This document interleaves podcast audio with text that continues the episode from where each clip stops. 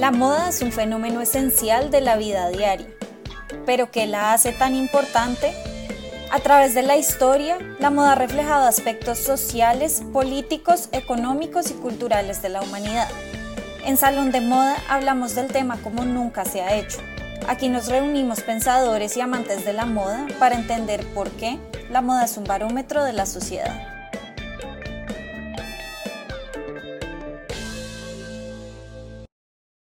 Hola a todos, bienvenidos a un nuevo capítulo de Salón de Moda. Yo soy Jennifer Varela y el día de hoy venimos con un episodio muy especial y una invitada igual de especial. Hoy vamos a hablar de vestido, imagen y comunicación política con Diana Rojas. Diana tiene una especialización en imagen pública y política. Fue miembro de AICI, la Asociación Internacional de Consultores de Imagen, e imparte talleres de imagen personal y corporativa a empresas y particulares. A Diana lo conocimos en redes sociales por una razón muy particular. Su nombre fue uno de los que salió a relucir durante la campaña presidencial de Francia Márquez, a quien asesoró en temas de vestuario en ese entonces como precandidata a la presidencia y quien trabaja ahora como fórmula vicepresidencial de la candidatura de Gustavo Petro. Diana, bienvenida a Salón de Moda. Bueno, empecemos de una vez con las preguntas y a lo que nos convoca. Cuéntanos primero un poquito de tu carrera. ¿Desde hace cuánto empezaste a trabajar en asesorías de imagen? Bueno, Jennifer, ya son cuatro años largos en los cuales me he venido desempeñando como asesora de imagen personal, política y pública. Ya durante este tiempo he tenido la oportunidad de impactar a más de mil personas en capacitaciones empresariales y personalizadas, asesorías virtuales y presenciales, donde mi mayor objetivo es potencializar a través de su imagen personal su comunicación. Que su imagen personal sea elevada a un siguiente nivel donde conecte, influya, donde pueda trasladar eso que ha querido comunicar y conectar ¿no? con las personas desde el impacto que da nuestra imagen personal, desde lo que es. Esto es una herramienta poderosa de comunicación y es lo que siempre trato de enseñar y lo que busco que las personas sean conscientes sobre eso, lo que es la imagen personal, cómo impacta a través de nuestra comunicación. Es por eso que pues me he capacitado en la parte académica. Yo soy imagen y personal shopper, certificada. También soy certificada como Color y Styling consulta, en imagen política y pública, en imagen empresarial. Soy administradora de empresas de profesión, tengo un MBA de la Universidad Internacional de La Rioja, trabajé 16 años en el sector financiero como gerente comercial, liderando equipos comerciales y digamos que dentro de las habilidades adquiridas y desarrolladas pues ha sido precisamente la comunicación y las ventas. Entonces digamos que toda esta parte ha sido el fuerte para poder mezclar y unir lo que son la experiencia, la formación y la habilidad que se tiene a través de esta parte tan importante como es la imagen personal. Entonces, básicamente a eso me he dedicado durante este tiempo y es lo que trato siempre de trasladar a cada una de las personas con las que trabajo. El país te conoció como la asesora de imagen de Francia Márquez. ¿Qué ha cambiado desde ese momento en que todos te conocimos hasta ahora en tu trayectoria profesional? Sí, realmente la oportunidad de haber trabajado con Francia Márquez en su candidatura presidencial ha sido una grata experiencia. Como todo, cuando entras en este mundo de la imagen política y empiezas a acompañar a un candidato en su candidatura, en su campaña, llamémoslo así, en su campaña, pues y más presidencial, pues fue un reto y un desafío bastante grande que se asumió con todo el profesionalismo. Digamos que sacamos nuestras mejores cartas. Estuve muy alineada en comunicación constante con el gerente de estrategia de comunicación, donde mutuamente estábamos todo el tiempo retroalimentando el tema de qué colores vamos a usar, cómo lo vamos a hacer para esta presentación, para la siguiente, cómo va a presentarse para este debate, para el siguiente, para estas entrevistas. Bueno, todo lo que lleva la agenda política de un candidato. Y bueno, el resultado se logró. Como en todo, la verdad no me esperaba haber recibido digamos que comentarios o situaciones un poco incómodas, porque pues la verdad tengo que compartírtelo. De alguna manera también recibí situaciones y recibí comentarios detractores por las personas de raza negra. De hecho, me cuestionaron mucho de que porque yo había sido la asesora de imagen de Francia Márquez y yo no era negra. Entonces me parecía algo ilógico cuando estamos hablando de inclusión y me rechazan a mí. Yo decía, pero entonces, ¿cómo así? ¿Cierto? Entonces, digamos que son situaciones que tuve que vivir muy incómodas donde fui cuestionada sobre el por qué no era negra. ¿Cómo así que la asesora de Francia Márquez no es negra? O sea, tenía que ser negra y si no, entonces era rechazada. Situaciones como estas viví, pero como te digo, todo, pues a todo hay que sacarle la parte positiva. Yo pues igual estaba concentrada en mi labor en este periodo y pues nada, creo que el resultado fue mejor que lo malo que se vivió en su momento. Entonces, la verdad que muy grato el resultado, muy contenta por lo que se vio y bueno, ahorita pues estamos con muchos proyectos, muchos planes. Ahorita se vienen otras candidaturas a la gobernación y bueno, estamos esperando que sucedan las cosas, que se vayan dando paso a paso. Igual yo pues he venido continuando con mis capacitaciones virtuales, asesorías virtuales, retomando todo, digamos lo que había pausado en este periodo y bueno, cada vez dando lo mejor y potencializando tanto esta área tan importante como es la imagen personal. Hay una pregunta que nosotros siempre analizamos en espacios como Salón de Moda y en los estudios de moda en general, y es la de la imagen política, la imagen comunicativa. Pero, ¿por qué es importante lo que se ponen los políticos? ¿Qué nos dice eso sobre su trabajo? Es muy importante el vestuario que tienen nuestros candidatos políticos y el vestuario que adaptan ellos. A través del vestuario estamos representando y estamos comunicando. Esto es un lenguaje, es una psicología, es el protocolo del vestido y esto no lo podemos dejar a un lado. De hecho, hay una frase muy común que dice que toda estética exhibe una ética. Entonces, todo lo que tú estás mostrando está realmente comunicando sobre lo que eres tú, sobre tus principios, valores, sobre tu personalidad, esencia. Entonces, cada uno de nuestros candidatos está transmitiendo un mensaje a través de su vestuario y adicional a esto de cómo lo porta. A esto le sumamos sus comportamientos, su comunicación no verbal, que no solamente hace parte del vestuario, sino también ellos cómo se mueven, qué palabras utilizan, qué gestos utilizan, cuál es su postura en sus debates, cuál es su postura en sus presentaciones públicas, cuando está con la comunidad, cuando está con los colegas, cuando está frente a su equipo de trabajo. Todo esto hace parte de una comunicación que es muy importante tenerla presente cuando estamos desarrollando una estrategia de campaña política.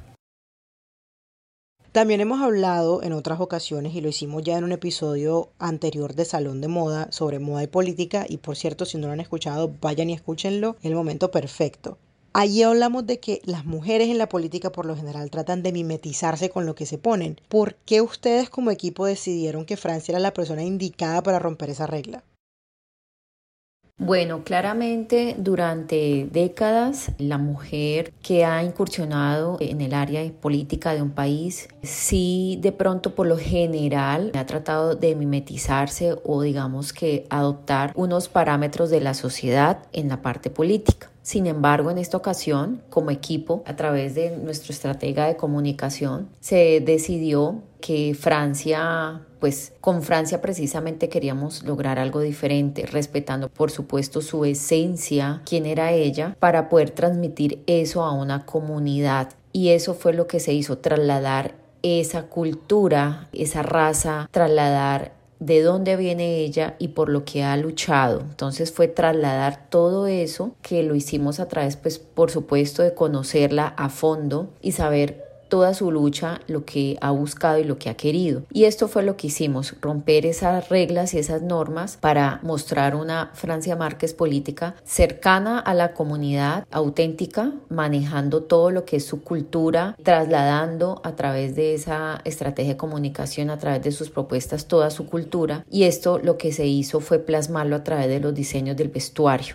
¿sí? Entonces, ¿por qué se quiso hacer así? Precisamente por eso, porque no queríamos manejar lo de siempre, digámoslo así, queríamos romper con ello y creo que esto fue, digamos que un buen resultado lo que se logró. Adicional a esto, pues Francia siempre manifestó cómo quería ella también sentirse, cómo quería verse y eso fue lo que también se trasladó y se seleccionó para poder diseñar su vestuario.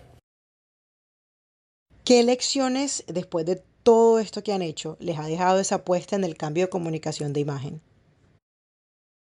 Bueno, las lecciones que nos ha dejado esta puesta en el cambio de la comunicación en la imagen política han sido muchas. Pues lo que pasa es que también cómo llegar a través de la comunicación que hoy en día se ve es que, mira, esto ha cambiado muchísimo y cada vez vamos avanzando más en la parte tecnológica. Por ejemplo, antes las campañas políticas iniciaban con los debates en radio, después fueron en la televisión, siguen presentándose en la televisión claramente, pero el auge de las redes sociales es un tema que ha tomado mucha más fuerza en los últimos tiempos y de hecho esto ha permitido también que se juegue con este tema de salirse del, digamos que lo general y poder innovar a través de otros métodos de comunicación como también manejamos a través del vestuario. Jugar con los colores, entendiendo desde la psicología el color que comunica cada uno, es importante poder salirse de ello y tenerlo muy presente de que todo esto hace parte y que hace parte de una innovación. O sea, ya no salimos del azul tradicional oscuro, de lo que siempre ha generado que pues es que la seriedad, la estabilidad y la confianza. Entonces ahorita ya nos trasladamos a otro tipo de combinaciones, otro tipo de trajes, por supuesto siempre manteniendo lo que es la esencia, lo que es su propuesta, entendiendo sus propuestas, qué es lo que quieren lograr y cómo quieren verse y cómo quieren ser reconocidas ante este electorado y ante las personas que las siguen. Entonces, esto ha dejado muchas lecciones, nos hemos salido totalmente de, la norma en la moda, ¿sí? En los temas de la moda y ahorita la imagen y la moda política pues ha cambiado un montón. Digamos que con Francia Márquez en Colombia se dejó un referente muy alto sobre este tema y bueno, de aquí para adelante pues tendremos otros retos y otros desafíos en las siguientes candidaturas y campañas políticas que se presenten en nuestro país o fuera de nuestro país.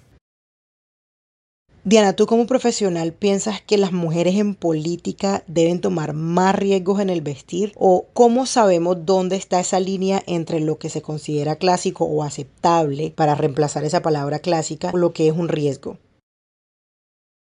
Bueno, yo considero que sí, que las mujeres que están en el medio político y que son referentes en un país podrían tomar más riesgos al vestir, claro que sí. Obviamente el tema de cómo saber dónde está la línea de hasta dónde llego, todo dependerá de algo muy importante que hacemos los asesores de imagen y es conocer qué arquetipo tiene esta persona, qué estilo de personalidad tiene, porque a todos los candidatos pues hay que hacerles una prueba de estilos de personalidad donde nosotros los evaluamos a fondo para poder identificar hasta dónde podemos llegar. Digamos que en ese tema de qué prendas podríamos proponer y qué tipos de estilos y diseños, porque una cosa es salirse, digamos, digamos que la norma, pero eso tiene que también identificarte, ¿no? O sea, identificar al candidato. El candidato va a transmitir todo lo que sienta a través de sus prendas y el candidato puede salirse de la norma, pero debe de realmente reconocerse, debe de gustarle, debe sentir ese cambio que quiere hacer y lo que va a transmitir a través de su vestuario. Entonces, ¿cuál sería la línea? Lo primero es conocer del candidato su personalidad, su estilo,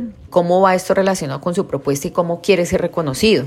Esa es una de las preguntas claves que le haría para saber cuál está la línea y hasta dónde nos arriesgamos con un candidato o una mujer política en un país. Eso sería lo primero. A raíz de allí ya sería entrar a hacer las propuestas y que sean aprobadas, por supuesto, por el candidato. Bueno, definitivamente si algo probó esta campaña es que las cosas han cambiado de a poco, ¿no? Pero tú crees que estamos viviendo un cambio de mentalidad en lo que respecta a la percepción de la gente y la imagen de la política? Claro que sí, Jennifer. Definitivamente estamos viviendo una nueva etapa en cuanto a la percepción que se tiene de la imagen en la política, un cambio de mentalidad, el vestirse, un significado personal y social. De hecho, muchos candidatos políticos en el mundo ya no usan corbata en muchos de sus eventos públicos y las mujeres que han ingresado al mundo político también están rompiendo todos los estereotipos de la moda política. Antes las mujeres, cuando ingresaban a este mundo, mostraban a través de las prendas planas, los típicos sastres y formales, con texturas bastante estructuradas y pesadas transmitían lo que significa confianza, seriedad, para simplemente estar, digamos que a un nivel parejo, ¿vale? Pero se ha tornado de una manera diferente y ya ha evolucionado. Ya hoy en día se ve en el mundo muchas candidatas mujeres que ingresan a la política, donde ya los típicos colores neutros y tradicionales han pasado a un segundo plano y ya obviamente se acercan a los colores que realmente ellas eligen de su preferencia y que las ayuden a comunicar ese mensaje que las representa a ellas, ¿sí? El caso reciente que tuvimos con Francia Márquez en Colombia, pero tenemos también muchos ejemplos más. Hoy en día las candidatas vicepresidenciales están viviendo atravesando por supuesto una época donde están demostrando y se está priorizando a través de lo que ellas usan como indumentaria, están transmitiendo ese mensaje. En el caso de Francia Márquez, ella transmite lo que es su cultura, sus ancestros, su lucha racial. En el caso de la candidata vicepresidencial Marlene Castillo, quien ha sido una mujer que ha trabajado por la educación, se ha preparado para educar. Su estilo es totalmente diferente, pero sencillamente lo demuestra y también lo transmite a través de su romanticismo y en algunas ocasiones también elegancia que maneja dentro de su indumentaria. Cada una tiene una personalidad y un perfil diferente, pero cada una demuestra a través de lo que se coloca, lo que usa en, indumentaria, transmite un mensaje. A esto le sumamos cómo se complementan a través de su comunicación verbal, sus gestos, comunicación no verbal y le sumamos este tema de la indumentaria, cómo es el complemento perfecto para transmitir un mensaje que pueda ser poderoso y trascendental para el elector. Una de las cosas que siempre hablamos en Salón de Moda es que a las mujeres se les mira con una lupa mucho más aguda o incluso mucho más afilada a la hora del vestir, a la hora de sus prácticas del vestir. Y de hecho cuando hablamos de las prácticas del vestir casi siempre nos referimos a las mujeres, dejando a un lado que los hombres también se visten y también comunican con lo que se ponen. Específicamente en este contexto de la campaña política, ¿crees que los hombres que siguen en la contienda deberían incluir asesores de imagen como parte de su campaña o de pronto para el futuro? Sí, claramente no solamente los candidatos actuales, sino todos los candidatos políticos. En su equipo de trabajo es necesario siempre tener a su lado un asesor de imagen personal. Es necesario, de hecho los candidatos actuales pues han tenido algunos desaciertos en sus presentaciones, porque a veces por parecer más cercanos el look más bien tiende a ser más relajado y mezclan prendas que son con texturas muy formales, con jeans, por ejemplo, y zapatos que pues que a veces ya parecen estudiantes universitarios, entonces no candidatos. Entonces digamos que no hay una coherencia, ¿sí? O sea, se ven pues que no hay una persona que los oriente en la parte de su asesoría de imagen su imagen pública y política es muy importante y tiene que haber un staff, una persona allí que los acompañe, que les prepare su vestuario para cada presentación. Es muy importante poder ubicar en la agenda del candidato es muy importante el asesor estar en contacto con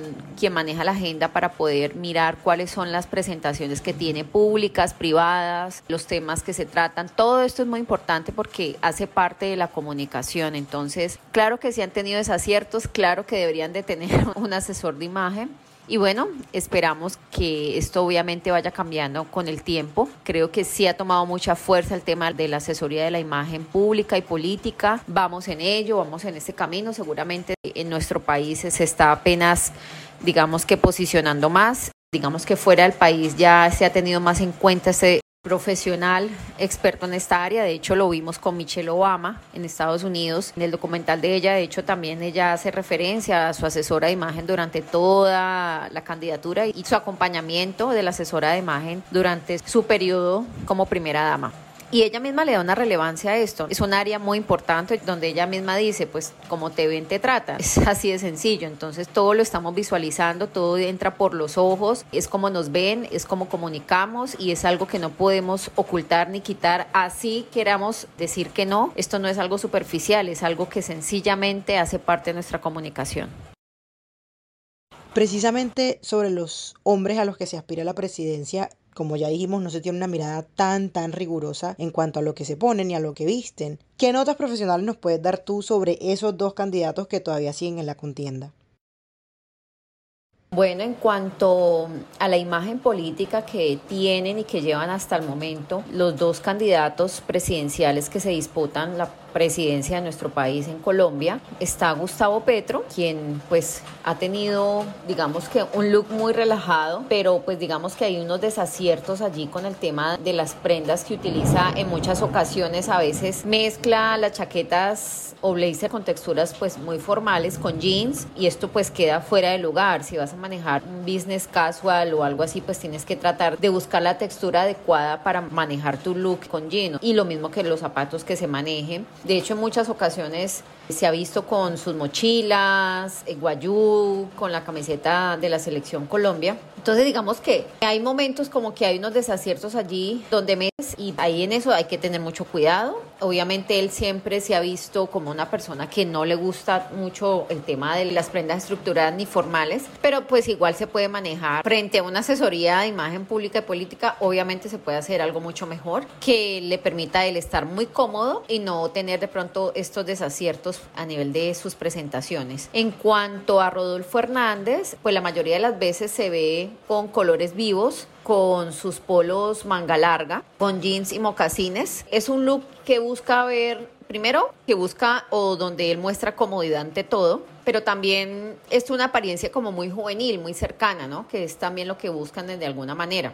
Sin embargo, en algunas ocasiones, no sé, lo que he notado es que a veces esos buzos polos manga larga, pues a veces siento que como que se le ven muy ajustados, como que si no fuera la talla de él, y a veces no se ve como muy cómodo. Entonces, digamos que allí es donde viene el tema de la asesoría. Ok, esas prendas sí son cómodas, son juveniles, es un look cómodo y juvenil, pero ¿qué tan cómodo realmente él se siente? Es como lo que tengo para aportarles allá a cada uno de ellos. Igual obviamente aquí lo importante es cómo trasladan ese mensaje que ellos quieren comunicar a través de su vestuario. Siento que sí, que ambos han necesitado un asesor de imagen.